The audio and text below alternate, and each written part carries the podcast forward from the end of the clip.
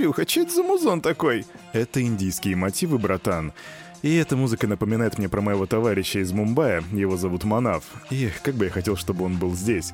Но, правда, он не шарит за русский. Но если бы он был здесь, то он бы сказал «Hello, Кирилл! Rock the crowd, brother!»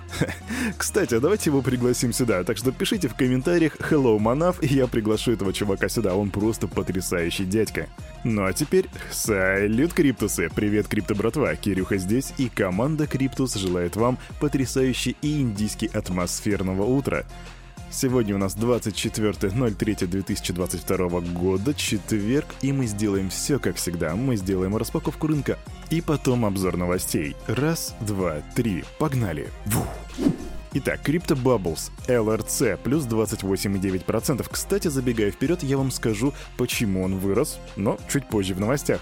Cardano у нас 13%, Ape плюс 15%. Хм, Кирюха вчера положил немножко своих USDT в Ape, и вот, пожалуйста. И, короче, здесь практически все выросло. И тут и NIR, и Доги для любителей мемкоинов. А что у нас минусы показывает? Waves показывает минус 3,6%, и, пожалуй, это самый большой пузырь на сегодняшнем рынке с отрицательным ростом ростом.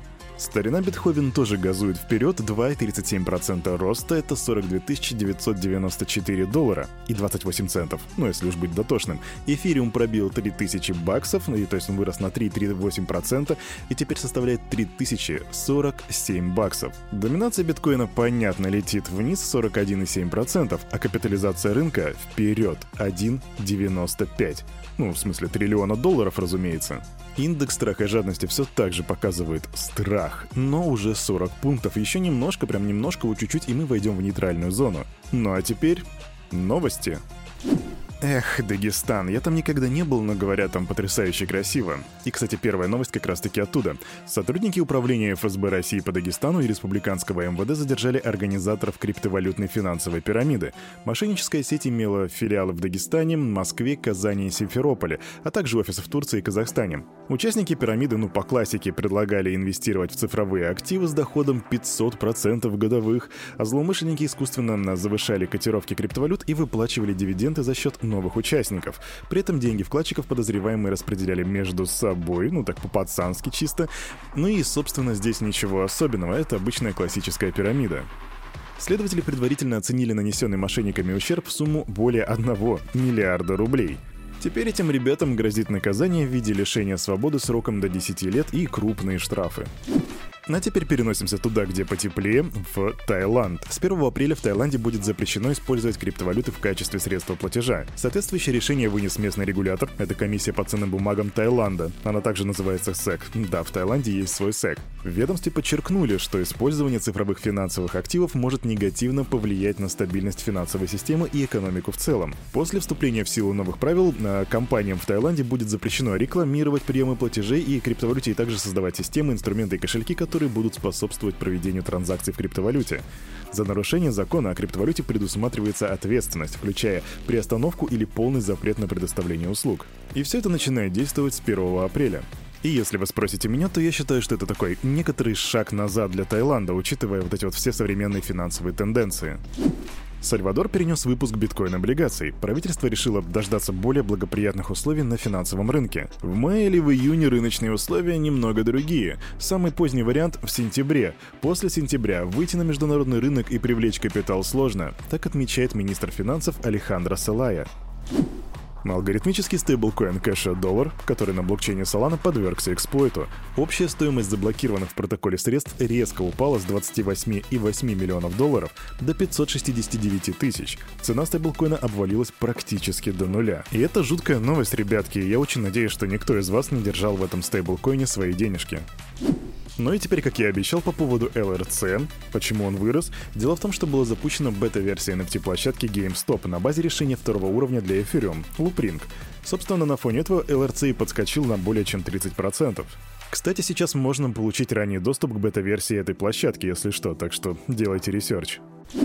Еще буквально вчера я вам говорил то, что Andreessen Horowitz, также известный как A16Z, сделали инвестицию в криптомакак. Сегодня у них новая инвестиция — это крипто-стартап WorldCoin. Он привлек 100 миллионов баксов при оценке в 3 миллиарда. WorldCoin — это такой криптопроект, который платит за предоставление биометрических данных. Так что сделайте свой research, ребятки, может быть это что-то стоящее, а мы будем держать руку на пульсе.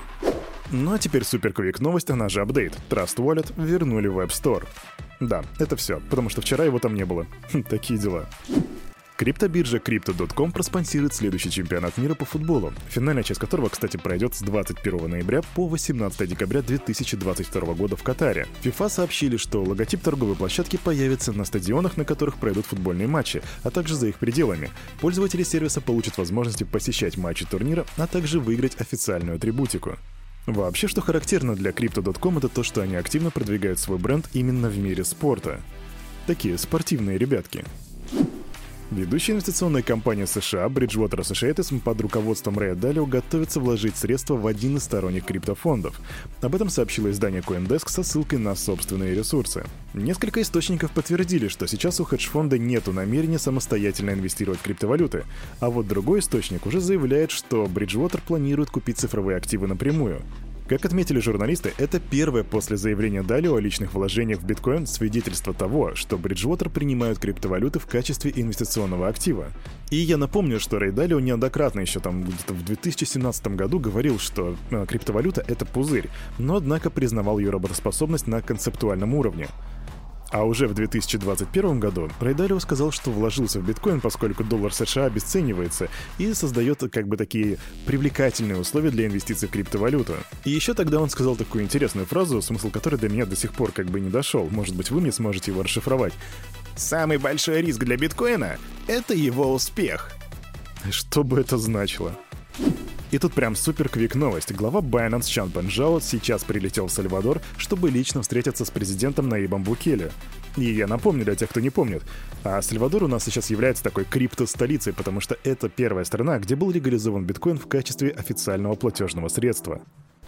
А на этом, на это утро у парня за микрофоном все. С вами, как всегда, был Кирюха, и команда Криптус желает вам потрясающего настроения. И помните, все, что здесь было сказано, это не финансовый совет и не финансовая рекомендация. Обязательно сделайте собственный research, прокачивайте финансовую грамотность и развивайте критическое мышление. Обнимаю. До свидания.